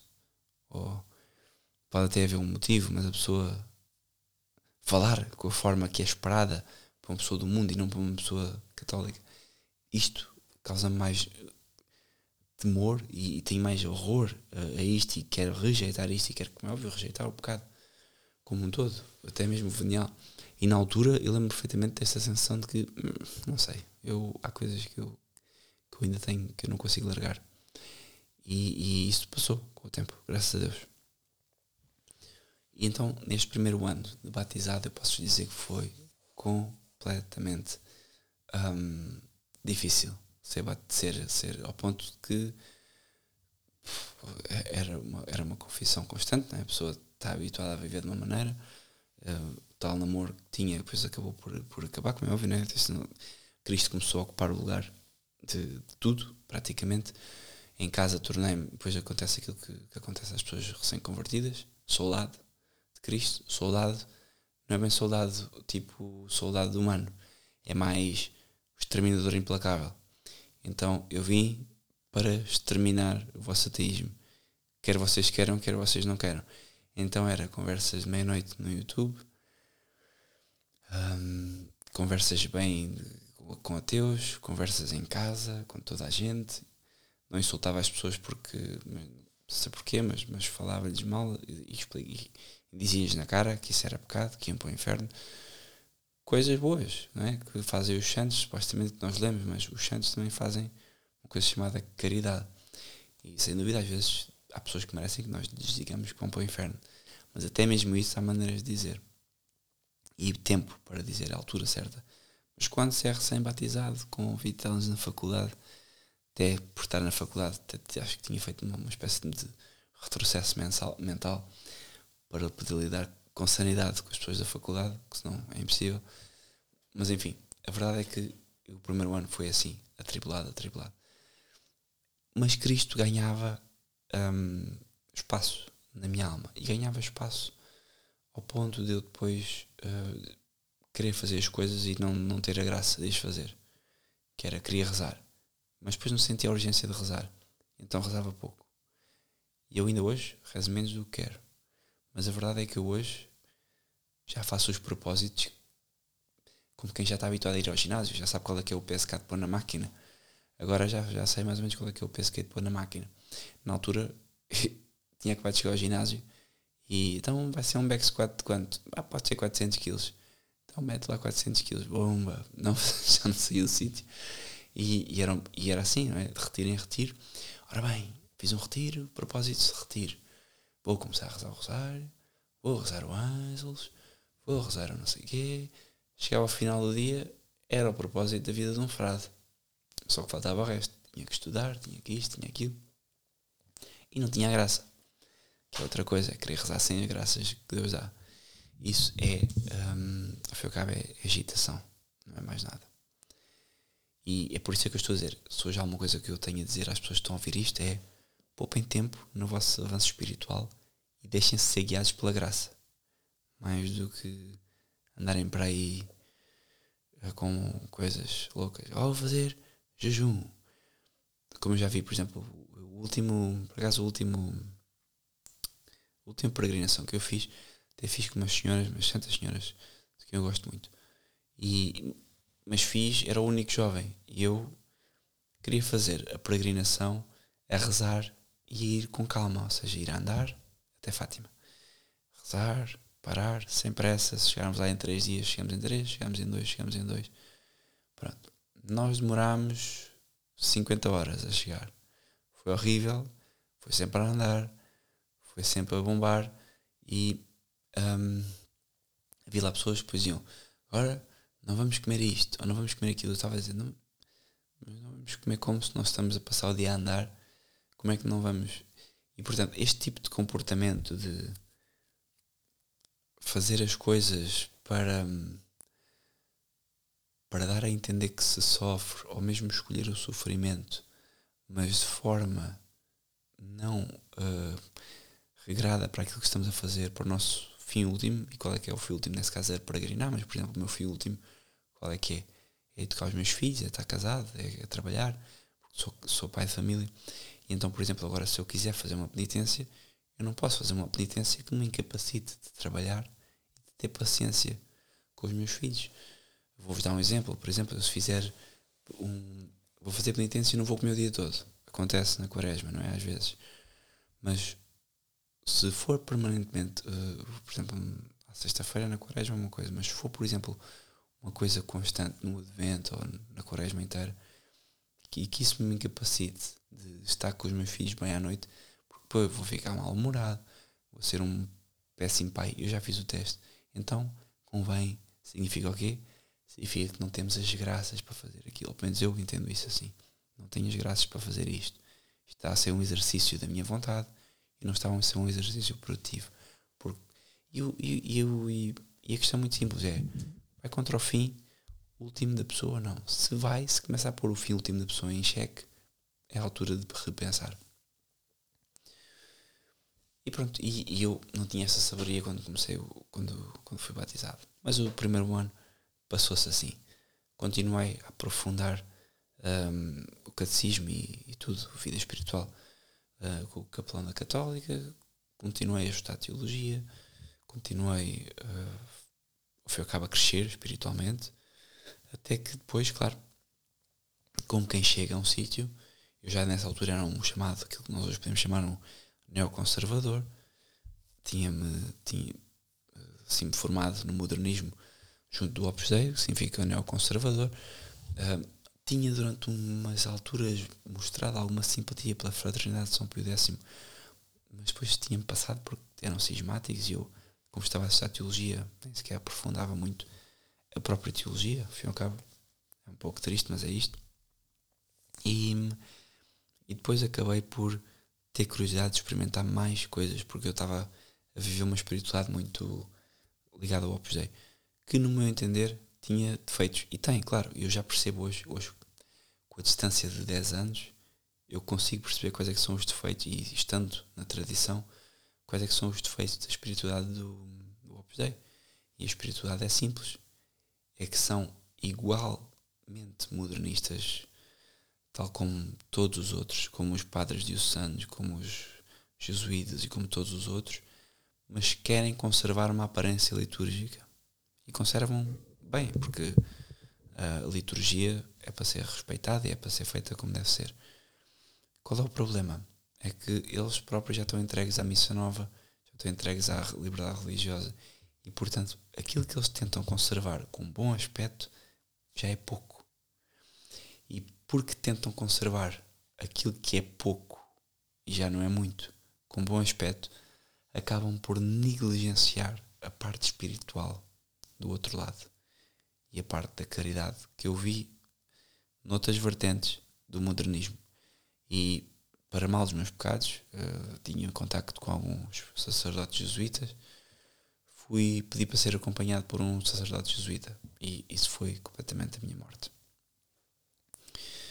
Uma coisa que eu fiz com um bom propósito, a querer sair de um problema, porque eu estava a perceber que a espiritualidade do Opus Dei era fraca para, para era, não era fraca, é assim, para que eu hoje digo fraca porque eu estou na tradição e eu vejo de facto o modernismo é todo ele fraco, é, uma, é como se fosse um sumo daqueles diluído. Mas quando eu digo fraco, era, havia coisas que eu queria explorar simplesmente porque. E o problema mesmo este é que o modernismo é precisamente o mesmo sumo, é aqueles sumos da Tang, mas com diferentes sabores. Então, em vez de ser um Tang de laranja, eu queria Tang de morango. Pronto. E isto, em vez de ir simplesmente à árvore, fazer sumo de laranja natural, que é o que é a tradição. Então lá eu andava com tango de laranja, tango de laranja, pá, estou farto de tango de laranja, caramba, onde é que está a laranja? E como eu não conseguia procurar a laranja, como não me entregavam a fé inteira e eu sentia de alguma forma, fui para os jesuítas. Matou-me espiritualmente. Retrocedi espiritualmente porque de repente as coisas, o pecado, finalmente tinha encontrado alguém que me dizia que as coisas não eram mais ou menos como eu estava a pensar. E eu, uh, afinal, este tango de morango, isto é um espetáculo. Então, este tango de morango, ao contrário do tango de laranja, não causa diabetes. É verdade. Então lá estava eu a beber tango de morango. E aos jesuítas fiz aqueles retiros espirituais eh, de Santo Inácio com eles, três dias, zero. O último, posso dizer, eu não me orgulho disto. O último retiro espiritual que eu fiz com eles, eu fui para lá com um computador para, e, e, e passei o retiro a ver filmes porque simplesmente aquilo era tão vazio e eu estava tão morto espiritualmente que eu fui para lá e a minha sensação era: eu vou passar três dias num sítio onde eu não preciso, eu estou sempre com Deus. Mas como já disse que ia, vou levar o meu Mac e vou passar o fim de semana a ver, a ver, a ver filmes. Espetáculo. Então rezava as meditações, ia às missas, fazer as orações que eles pica a ponto, oração de manhã, oração de noite, ângelos, meditações, o que tinha que fazer, não é? Dos exercícios, mas depois, e que tal se eu agora fosse ver aqui um ou dois filmes? Isto é o estado em que eu estava lastimável. E que mesmo no modernismo não aconselho ninguém a fazer isso, porque, é óbvio, é uma falta de seriedade espiritual. Mas falta de seriedade espiritual levada a que cheguei a esse ponto, penso eu, precisamente por causa disto. Foi um acompanhamento espiritual fraquíssimo. Não, não há palavras, não vou avançar mais porque depois teria que dar detalhes e os detalhes identificariam pessoas e isso não vale a pena. Mas o, estar com os jesuítas eu posso dizer que foi primeiro ano da católica eu estava indiferente, não era batizado, segundo e terceiro ano da católica acompanhado no, na obra pelo Padre Hugo e o quarto e quinto ano da católica mais o quarto, o quinto já não. Quarto ano da Católica pelos jesuítas. E matou a minha fé, praticamente. Eu continuava com fé, continuava a confessar-me, continuava a viver uma vida, aquilo que para alguns aparentemente. Olha, eu acho que era o típico católico do social. Para todos, eu era católico. Para mim, eu sabia que havia muita coisa a melhorar. Começaram a entrar novamente os namoros, começaram a entrar novamente que há coisas que não interessam bom, houve um ponto positivo, comecei a fazer outra vez desporto, isso foi bom, voltou, acabou por depois mais tarde ser, servir para me orientar, porque o desporto tem uma vertente muito, muito boa de sacrifício que pode ser, pode ser utilizada para potenciar a fé. E fui, um, depois do curso, de ter acabado o curso, aliás, já estava a fazer tese, fui trabalhar, o trabalho é que me salvou. Novamente, se não fosse o trabalho, eu tinha ficado protestante, porque eu estava a viver como um protestante. Eu acabei o meu curso de teologia a viver como um protestante, que era tudo na tranquilidade. No entanto, um protestante católico, que eu acho que é infelizmente, eu acho que é como vivem a maior parte dos, dos católicos hoje, aqueles que se dizem católicos hoje em dia, que é ia à missa ao domingo e durante a semana, várias vezes, rezava o terço, quase todos os dias. Isto é importante, quase todos os dias. É só. É sinal de um problema espiritual. Um, as questões morais começaram todas a aparecer uh, outra vez, novamente, claro, obviamente. E, e, era isto. Mas, claro, falava de Cristo, falava de Deus, falava de tudo com propriedade, porque tinha acabado o curso. Uh, falava disso com, não só com propriedade, mas aparentemente estava tudo bem. Mas não estava. Porquê? porque interiormente estava miserável. E, e aqui eu acho curioso duas coisas. Aliás, uma coisa. Duas coisas é só porque são dois tipos de pessoa. Mas basicamente, todas aquelas pessoas que eram conservadoras, ligadas ao Opus Dei, quando eu fui para os jesuítas, todos ficaram muito chateados. E isto é engraçado porque uh, o sumo é o mesmo, malta. Acordem para a vida. O tangue de morango e o tangue de laranja que vocês bebem num lado ou no outro e se não fosse nos jesuítas, fosse naquele CL ou noutra coisa qualquer, é exatamente o mesmo. O modernismo é um cancro e é uma fé diluída. Portanto, não vale a pena vocês estarem chateados, mas vocês fazerem o combate todos juntos porque vocês estão todos no mesmo barco. E aquilo que, que me safou, e agora vou já, vou, já vou, vou, vou focar aqui o nome dele, foi eu estar a trabalhar, já estava uh, lembro perfeitamente, já estava a trabalhar, tinha entregue a tese porque tinha dito que estava a fazer acabar a minha tese de mestrado, que é horrível. Para terem noção, eu tive na minha tese tive 15, na Católica só uma pessoa com problemas mentais é que tem 15 no, na, na tese. E eu tive 15 porque simplesmente estava a fazer a tese e a meio da tese disse ao meu professor: Olha, professor, eu vou ter que entregar assim porque eu estou a trabalhar, tenho mais que fazer. O professor já viu que eu não estou muito empenhado. E ele está bem, está bem. Eles deram-me 15 e eu lá acabei o curso com média de 15 só para não, para não parecer mal. Menos era mal. Mas, mas a verdade é que na Católica uma, uma tese normal tem 17 ou 18. Não, uma tese boa tem 19. É a grande diferença. O 19 é para as teses boas, 17 e 18 é para as teses com pessoas com faculdades normais. O resto tem, tem 16, 15. E, e pronto, e, e eu, eu, houve uma pessoa que me ajudou muito e ajudou-me de forma muito pontual. Nota-se que Deus trabalha as pessoas assim, mete as pessoas na nossa vida e que foi o Padre Ricardo Figueiredo. Éramos amigos, tínhamos feito o curso, tínhamos ido já até ao Santiago Compostela duas vezes. Neste tempo todo, sim, neste tempo todo eu fui a Santiago Compostela, fiz uma série de coisas, missões, etc, etc. Estou a fazer fast forward.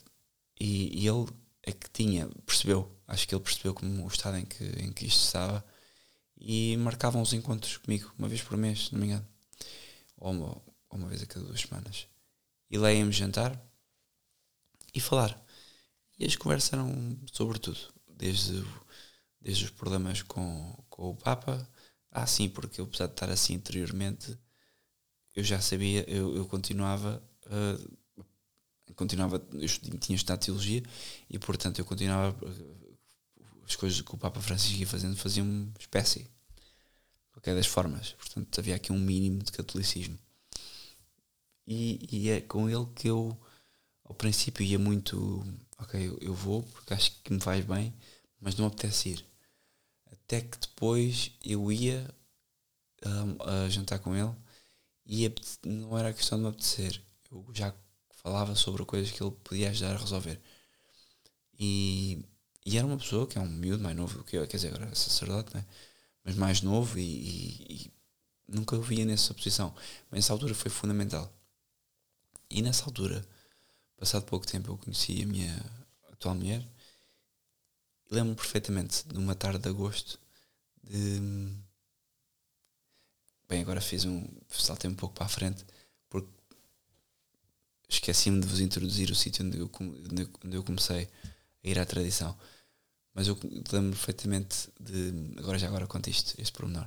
Que eu lembro perfeitamente de ter conhecido, de ter conhecido a minha mulher, claro. Na altura começámos a sair, a namoriscar. E lembro perfeitamente chegar ao pé dele e dizer: Olha, um, Padre Ricardo, eu estava a rezar e isto foi claro como a água, que eu era pai de 1 ou 2 de agosto de 2016 e foi claro como a água que eu tinha que tenho que ir pedir em casamento a dia, até dia 15 de agosto.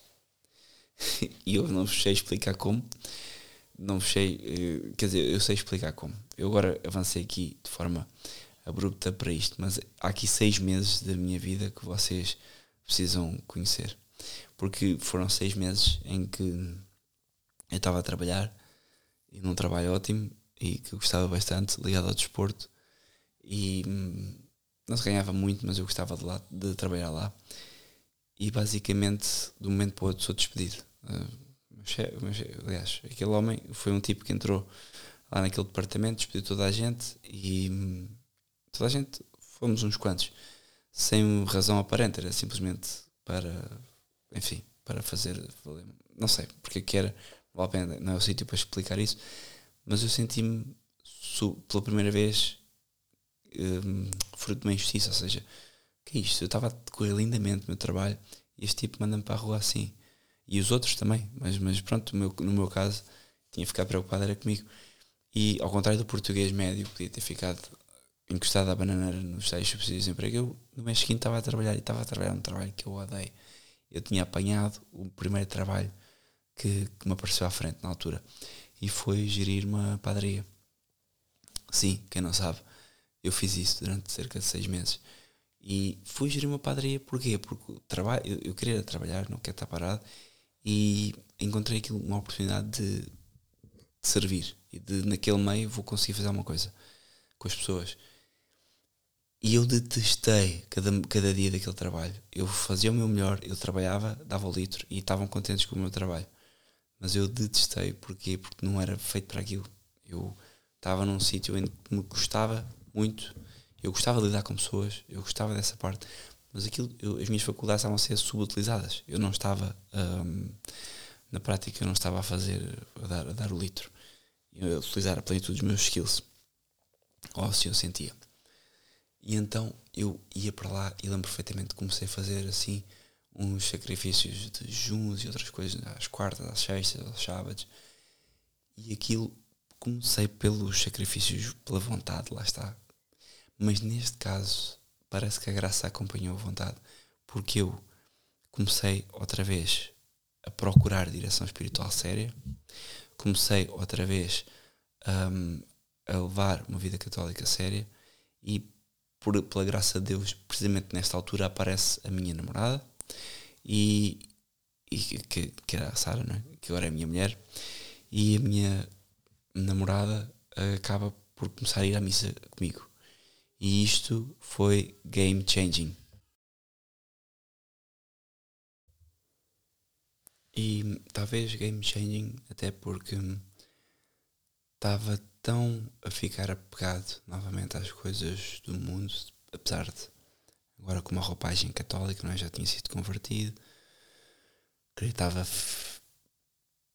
em Cristo com toda a minha alma e com todo o meu coração, mas o mundo estava outra vez a puxar por mim e foi quase como uma dádiva de Deus quando acontece isso. Quando eu, quando eu parti aquele trabalho, fui para um trabalho que eu não gostava, porque eu pude confrontar-me novamente com ahá, agora já tens isto tudo, já tens a outra parte, agora não vais voltar a cair no mesmo erro, que é andar à procura de coisas materiais. E que bom então que eu perdi o trabalho. E fui uh, trabalhar como já fiz uma coisa que não gostava. Comecei uh, pelo esforço da vontade mais do que pela graça uh, a rezar mais e a fazer, a forçar-me a ganhar, ou seja, foi quase como entrar para o ginásio, ainda que com a devida moderação. E foi nessa altura que conheci a Sara, a minha esposa, e fomos, começámos a ir à missa, começámos, ela não, não ia à missa, começou a ir comigo, e pronto, e, e de um momento para o outro eu senti que mesmo a obra, que foi até ao sítio onde eu me voltei a dirigir novamente para fazer confissão e fazer tudo mais, que eu sempre tinha feito, não é? Continuava a fazer confissão, a ir à missa, mas voltei a pedir uma direção espiritual mais assertiva e eu já não conseguia encontrar. Porquê? Porque eu, entretanto,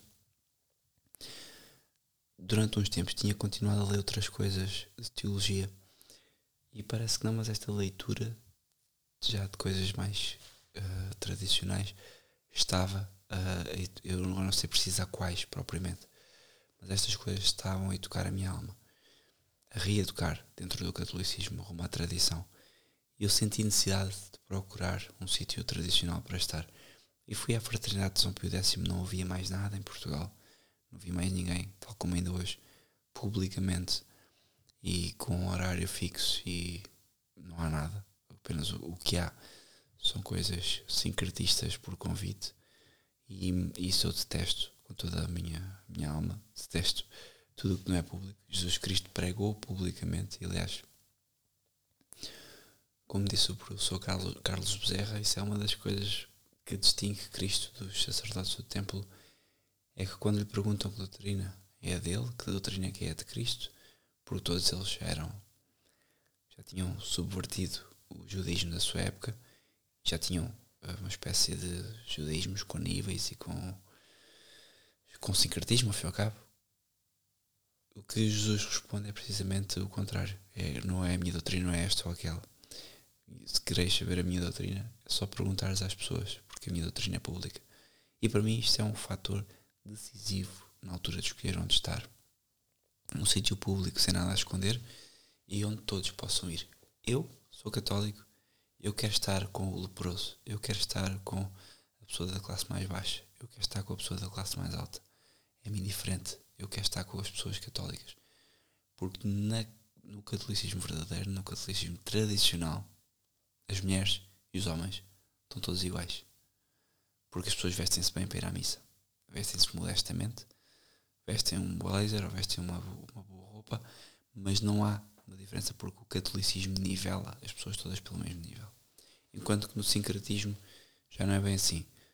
Já é uma coisa por níveis. Há uns que vão à missa, depois há uns que vão aos tipos de jantares, depois há outros que vão aos tipos de almoços, depois há uns que vão a uns tipos de palestras, e então funciona através do mesmo nível de sincretismo por convite, por castas do povo, que não é ninguém, mas quer ser. E eu não tolero nem gosto, não, não me quero sujeitar a isso.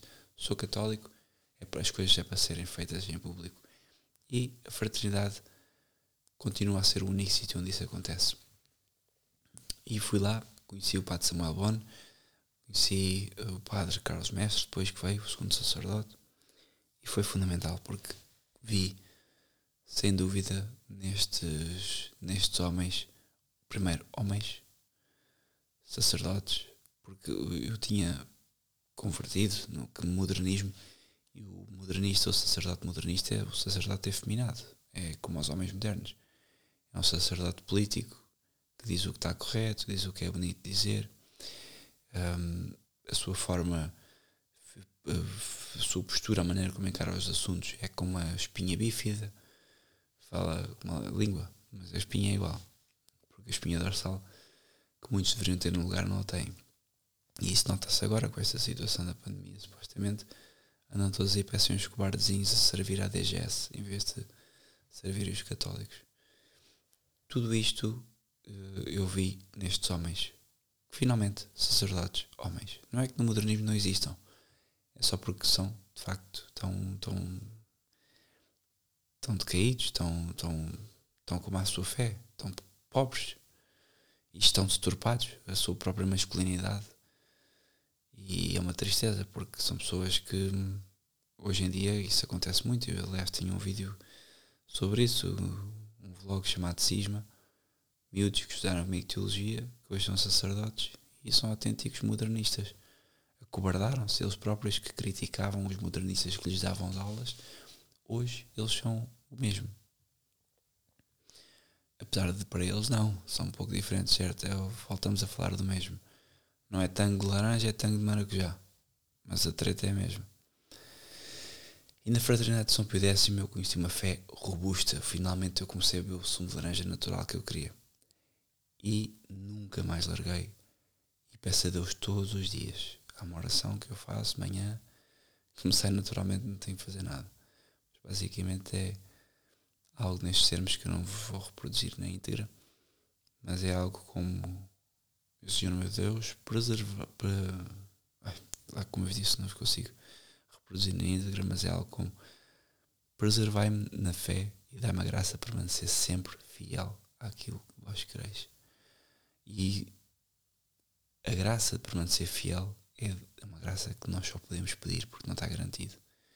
Eu tenho visto muita gente entrar na tradição para no dia seguinte estar no modernismo. Seja o modernismo a Fraternidade de São Pedro ou o Instituto Cristo Rei, uma coisa semelhante.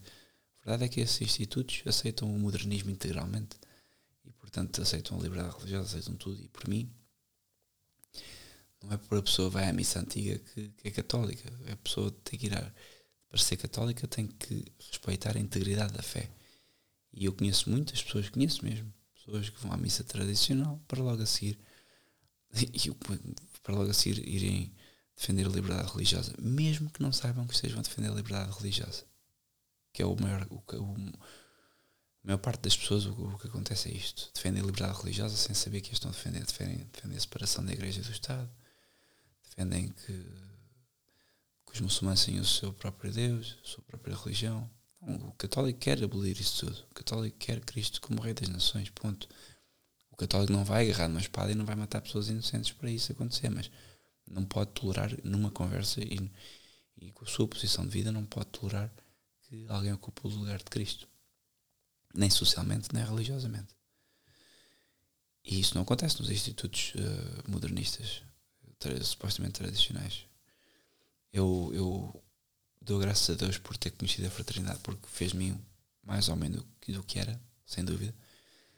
E, e mesmo os, os, sacerdotes modernistas já tinham feito, mesmo quando vivi nessa em, em São Nicolau com o padre Mário Rui, houve um trabalho que ele fez, sem dúvida que foi, foi, foi de grande valor, foi passar essa paternidade que, que, que eu nunca tive, ou seja, eu que tive, pelo menos os meus pais divorciados, eu nunca tive a partir da adolescência, isso nota-se num jovem, e quando encontra depois homens normais, como são os sacerdotes, mesmo os modernistas, conseguem ser homens normais, não são por norma homens, podem ter a testosterona em baixo, podem ter a masculinidade em baixo, mas são homens que se orientam por princípios bons.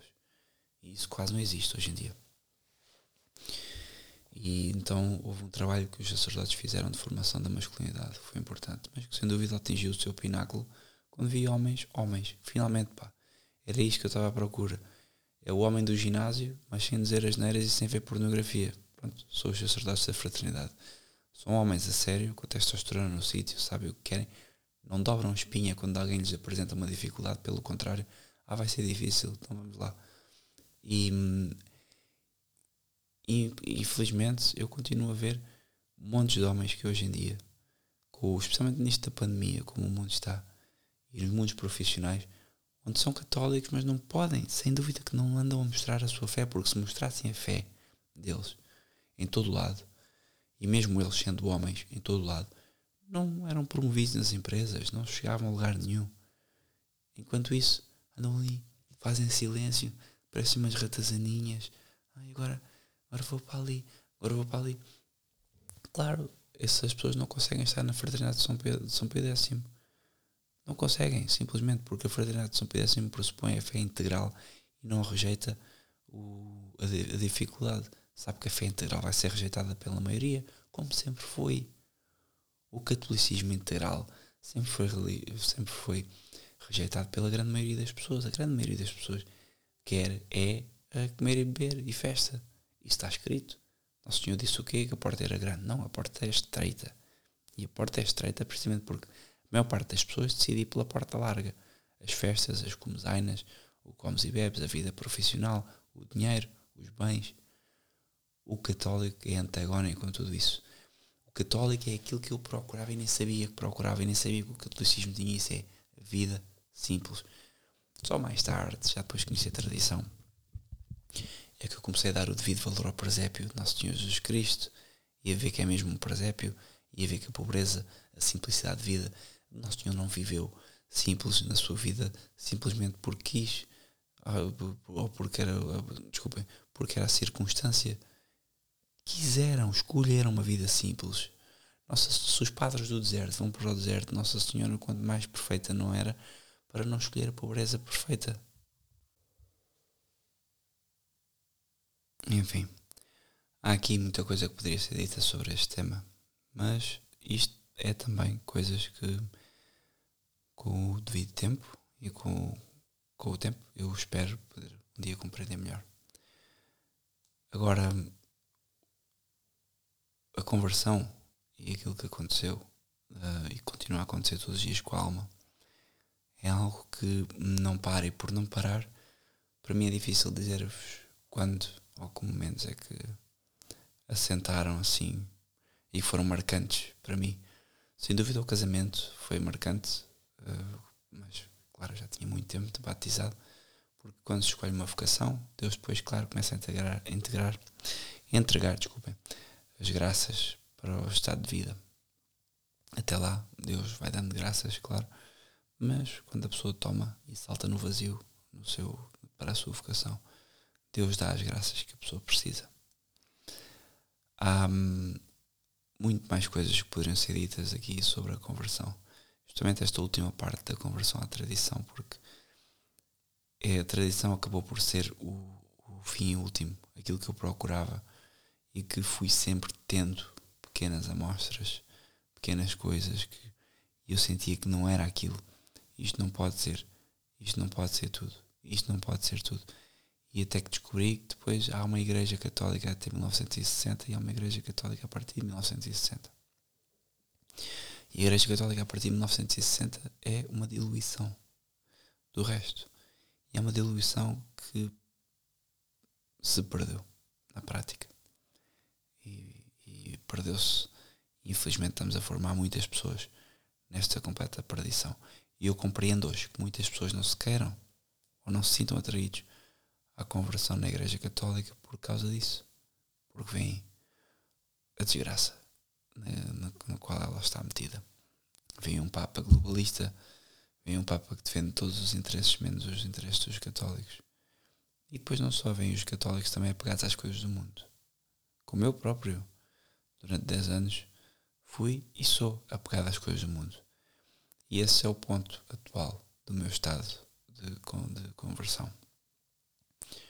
É que graças a Deus, Deus deu-nos esta pandemia, se quem acha que é uma pandemia, e deu-nos esta graça de perceber que não é uma questão de se falta muito ou não para o fim dos tempos o que está a acontecer no mundo dá-nos urgência, talvez dá-nos o sentido que talvez não falte muito para o fim dos tempos.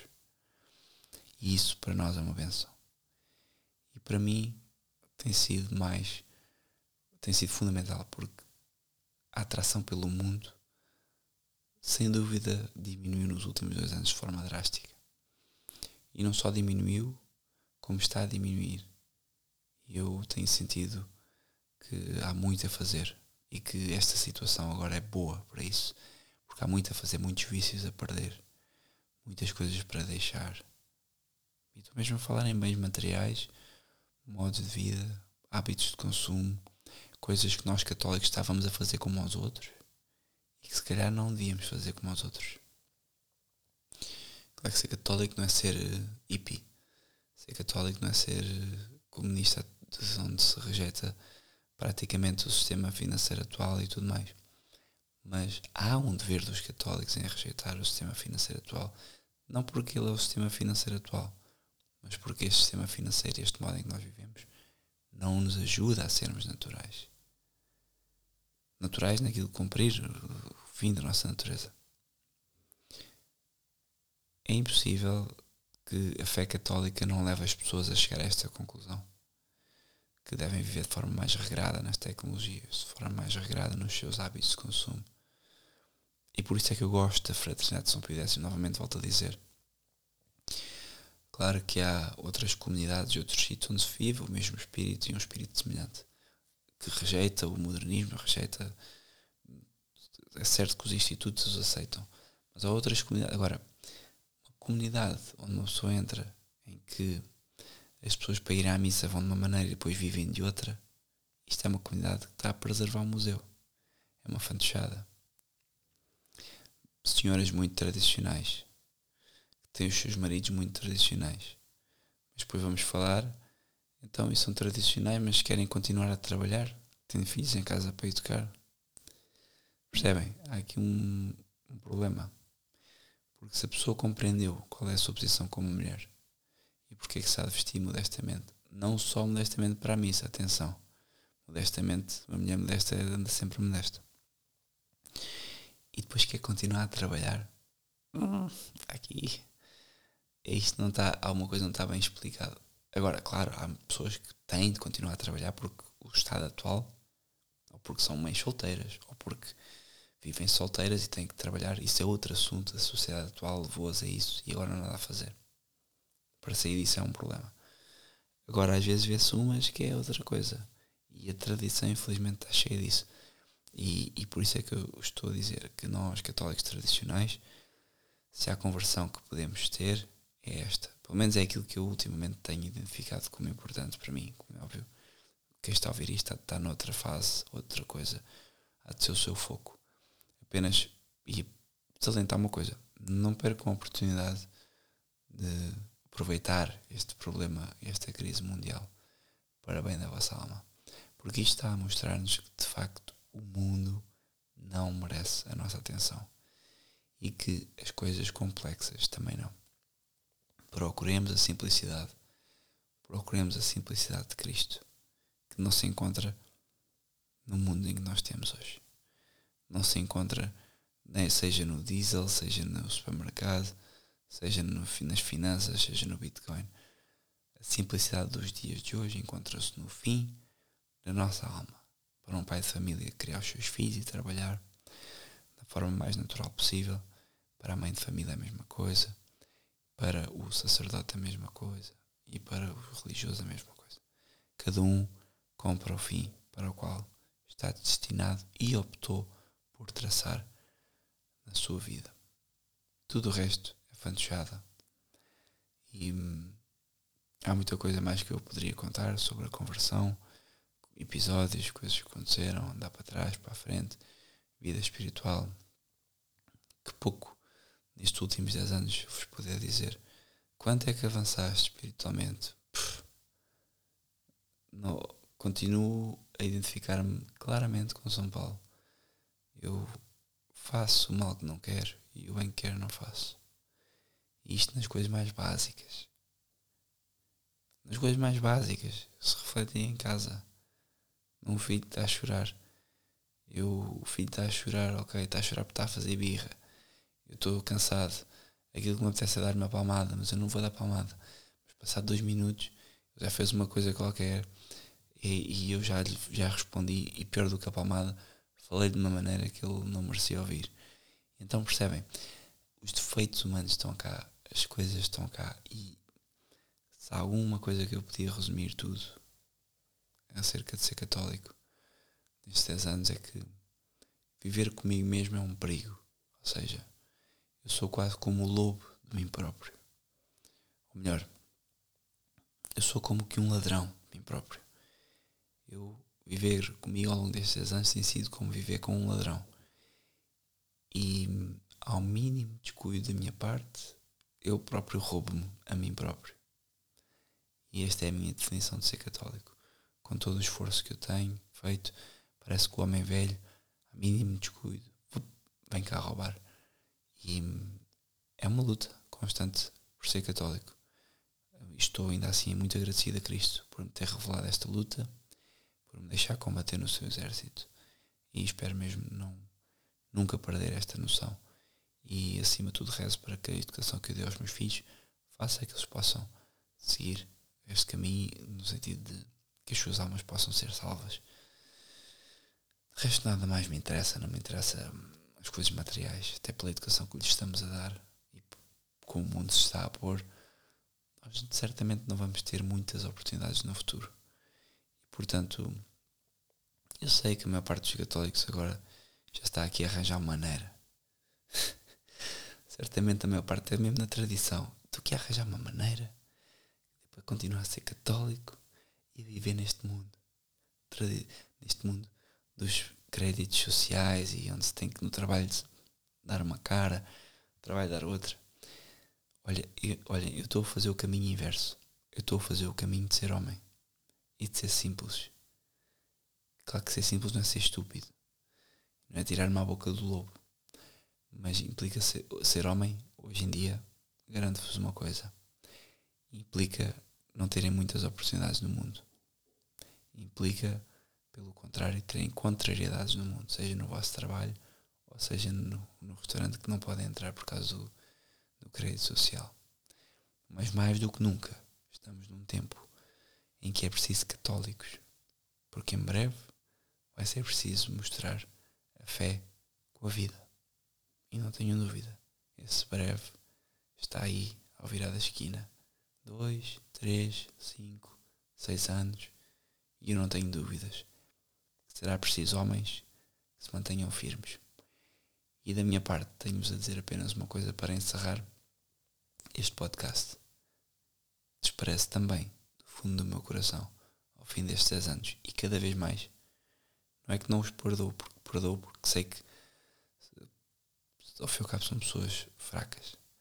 A maior parte das pessoas que não conhece Cristo mas desprezo totalmente católicos, cristãos que, conhecendo a verdade, estão atualmente a tentar compactuar com tudo o que acontece. É um tipo de retazana desprezível que, em vez de se levantar, não, estão em silêncio e andam por aí como se fossem aproveitar e ganhar grande coisa neste mundo. Meus caros, vocês têm de dar a vida pela vossa fé pela vossa família. E o que está a acontecer hoje no mundo é uma oportunidade de vocês se redimirem e voltarem a ser homenzinhos. Se quiserem aproveitar os dois, certamente o mundo vai ganhar. E o demónio irá ficar-vos com a vossa alma. Espero que tenham gostado. Ou se não gostaram, é igual. Esta é a história da minha conversão. A verdade é que gostava que fosse mais bonita, que fosse uma história de Santos, que tivesse sido arrebatado de um cavalo, que a partir desse momento só tivesse sido coisas boas e bonitas, mas não. São geralmente coisas de homens, de um homem banal, com as suas falhas, com as suas dificuldades de carácter, os seus vícios, e que no fundo detesta ao pecado, é preguiçoso no combate ao pecado muitas vezes tenta apenas salvar a sua alma da forma que der. Um grande abraço, vamos falando.